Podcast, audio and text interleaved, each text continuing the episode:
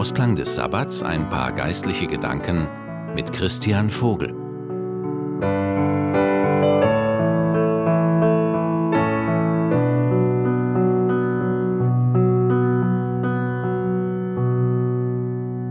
Im Neuen Testament wird die Begegnung Jesu mit einer unheilbar kranken Frau beschrieben.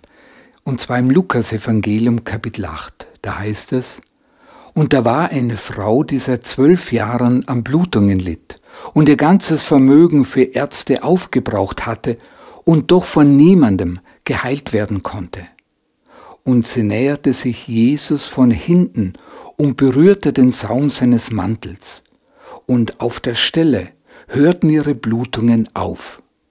Und Jesus sprach, wer hat mich berührt? Als nun alle es bestritten, da sagte Petrus, Meister, die Leute drängen sich um dich und sie stoßen dich. Jesus aber sprach, Jemand hat mich berührt, denn ich habe gespürt, dass eine Kraft von mir ausgegangen ist.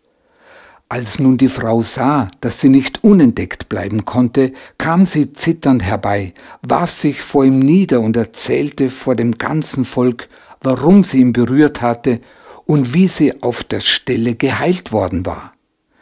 Jesus aber sagte zu ihr, Tochter, dein Glaube hat dich gerettet, geh hin in Frieden.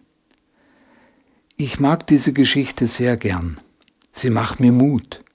Was muss diese Frau durchgemacht haben in all den Jahren der Not, der Schmerzen, der Einsamkeit und Verzweiflung?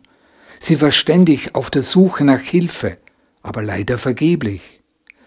Aber sie hat nicht aufgegeben, sie hat nicht resigniert, sie hat sich nicht mit ihrer Situation abgefunden, sie ist einfach drangeblieben. Und dann ist sie Jesus begegnet.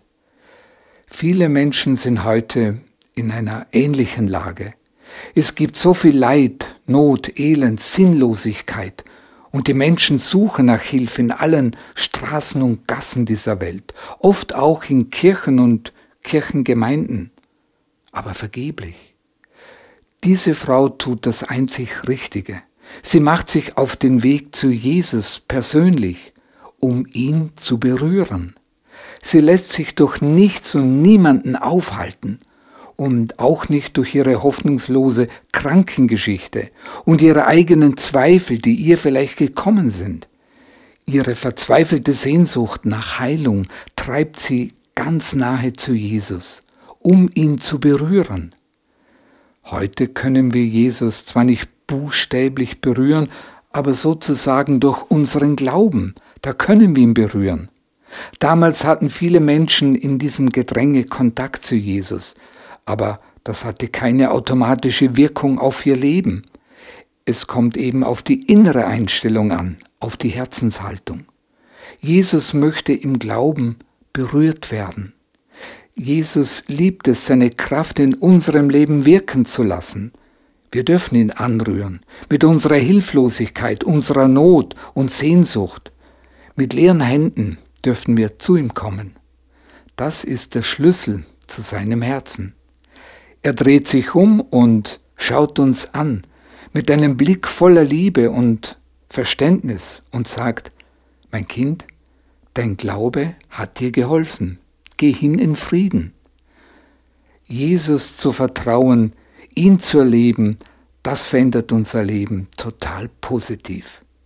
Eine gesegnete Woche wünscht Ihnen Christian Vogel.